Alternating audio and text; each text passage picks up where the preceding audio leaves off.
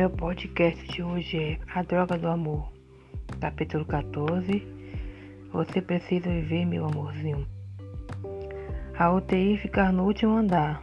Magra entrou no longo corredor de cabeça para, para baixo, varrendo os cantos, de modo que seu rosto ficasse protegido de qualquer olhar. Com o canto dos olhos viu em frente a uma porta dois homens em pé, apoiados na parede. Dois gorilões, porque dois homens estariam ali guardando apenas uma das portas. Seriam seguranças protegendo algum político internado? Magre duvidou. Aposto que aquele é o quarto onde está a Dona Yolanda, e esse só pode ser homens do Dr. Q.I. O que querem com a minha professora? Precisava pensar no que fazer. Abriu a primeira porta e entrou. Era um quarto grande e as luzes estavam apagadas. As cortinas ficavam um pouco da claridade da manhã. A menina olhou para o retângulo de vidro da porta que fechara atrás de si e pelo lado contrário leu o que estava escrito. Logo abaixo lá estava a sinistra sigla da praga do século. Maga sentiu o coração apertar-se. Aproximou-se de um dos berços. Um bebê dormia pouco mais de um ano de idade, talvez dois. Um esqueletinho coberto por manchas vermelhas escuras respirava com dificuldade. Tubos espetavam em seus braços. Essa criança nunca mais vai brincar. Perdeu a chance de descobrir o mundo, de fazer parte dele. Aí por quê? Porque foi amaldiçoada, porque a morte tem de levar esse bebê. O que essa criança fez para merecer isso? Esquecendo-se por um momento do que viera fazer ali. A menina debruçou-se sobre o berço e beijou eternamente o rostinho magro adormecido. Meu amorzinho, viva, por favor. Como alguém pode roubar o soro que poderia fazer você sorrir de novo? O que poderia fazer você brincar novamente com as, suas, as outras crianças? Como pode alguém ser tão cruel? Como pode alguém pensar em lucrar com a sua morte? Por que, queridinhos? Por quê? Magre chorou sobre o bebê, como se o sal de suas lágrimas pudesse arrancar aquelas pragas que destruíam uma vida como aquela tão terra, tão inocente. Ah, meu queridinho, eu tenho de lutar, não posso deixar você morrer. Você precisa da troca do amor, porque este mundo precisa de seu amor, da sua vida. Este mundo será pior, mais feio, mais vazio sem você morrer. Eu nem sei como é seu nome, talvez eu nunca pudesse ver você crescer tornar-se adulto, mas eu preciso que você viva. Levantou-se decidida. Maggie afastou-se ligeiramente as cortinas de uma das janelas da sala de isolamento infantil, abriu a vidraça e olhou. Pelo meu cálculo, a janela do quarto deve estar. Dona Yolanda é a décima, a partir desta. Uns 15 metros separavam a janela da rua. Lá embaixo, examinou a parede. Uma saliência de uns 5 centímetros percorria sua fachada um metro abaixo da linha das janelas. Muito bem. Se eu imaginar que estou no Campeonato Mundial de Ginástica Olímpica, apoiar os pés na saliência e agarrar-se aos parapeutos das janelas, acho que vai dar. No Campeonato Maga adorava a plateia cheia, aplaudindo suas performances, mas naquele caso, qualquer espectador lá embaixo acharia muito estranha uma demonstração de ginástica olímpica nas paredes de um hospital. Do outro lado da rua, dois homens de terno estavam encostados em um carro escuro. Pareciam parentes dos dois gorilões que guardavam a porta do quarto. O sol abrasava, batendo em cheio naquela parede do hospital. Qualquer um dos dois homens, ou algum passante, se levantasse os olhos, iria assistir toda a acrobacia que a menina pretendia fazer para chegar até o quarto de Dona Yolanda. Um pouco mais longe da esquina, a Rusquinha de Andrade estava estacionada, esperando. Maga pegou um abajur de cabeceira, acendeu e tirou sua luz com um pequeno travesseiro. Pela cortina entreaberta, mostrou a luz acesa, tapou-a de novo, destapou, tapou, destapou. Dentro do fosquinha, Miguel chamou a atenção dos outros. Veja, naquela janela, Andrade, Crânio e Caluga olharam. Uma luzinha pescava internamente atrás das cortinas. É magre, sorriu o Crânio. Se nada está permitindo em códigos Morse. Fique quieto, estou tentando traduzir.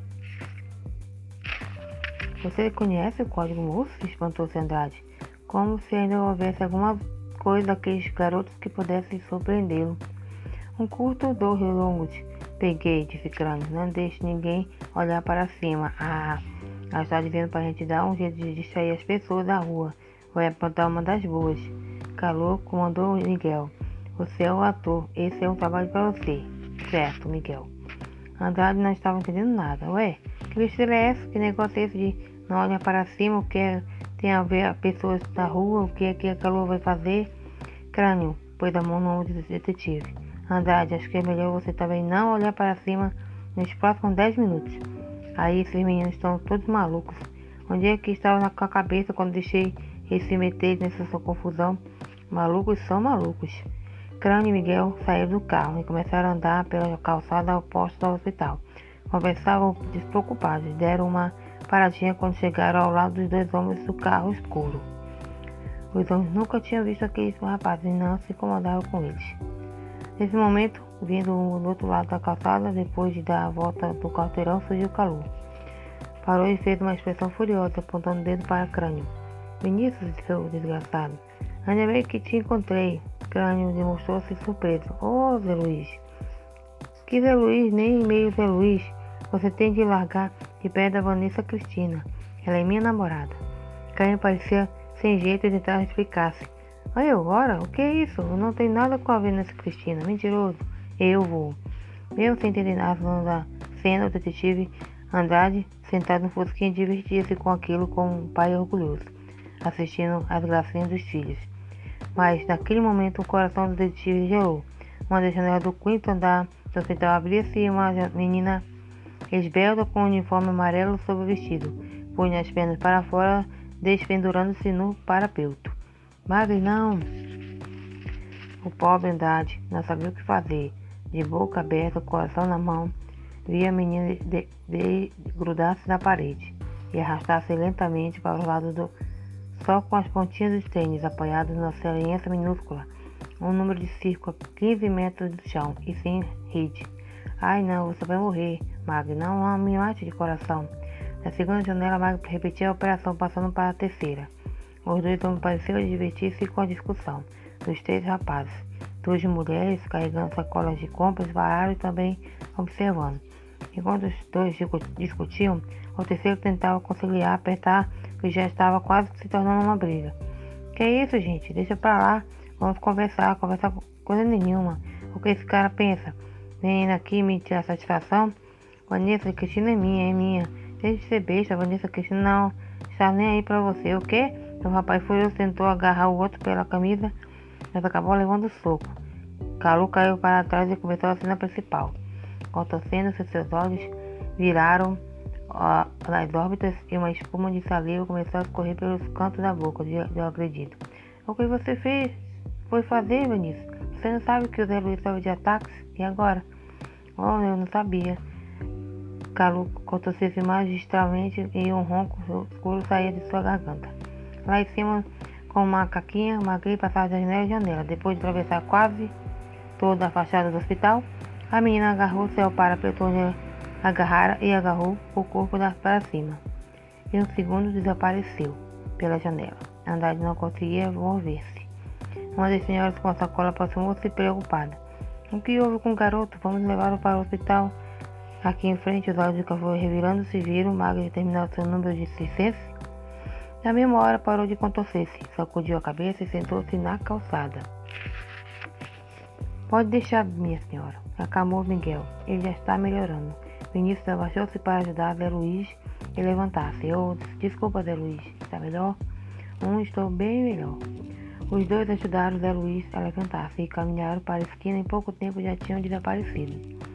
Luiz esfregava o queixo. Você precisava bater tão forte, cara. Crânio. Realismo, cara. Isso é realismo.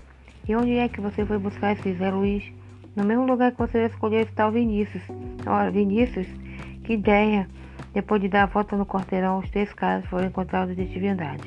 Dentro do fosquinha havia um gordo homem estátua, agarrado no volante, de boca aberta e branco, como se tivesse visto uma mula sem cabeça. Esgazeado, fixo na fachada do hospital, os olhos do detetive não conseguiu nem piscar.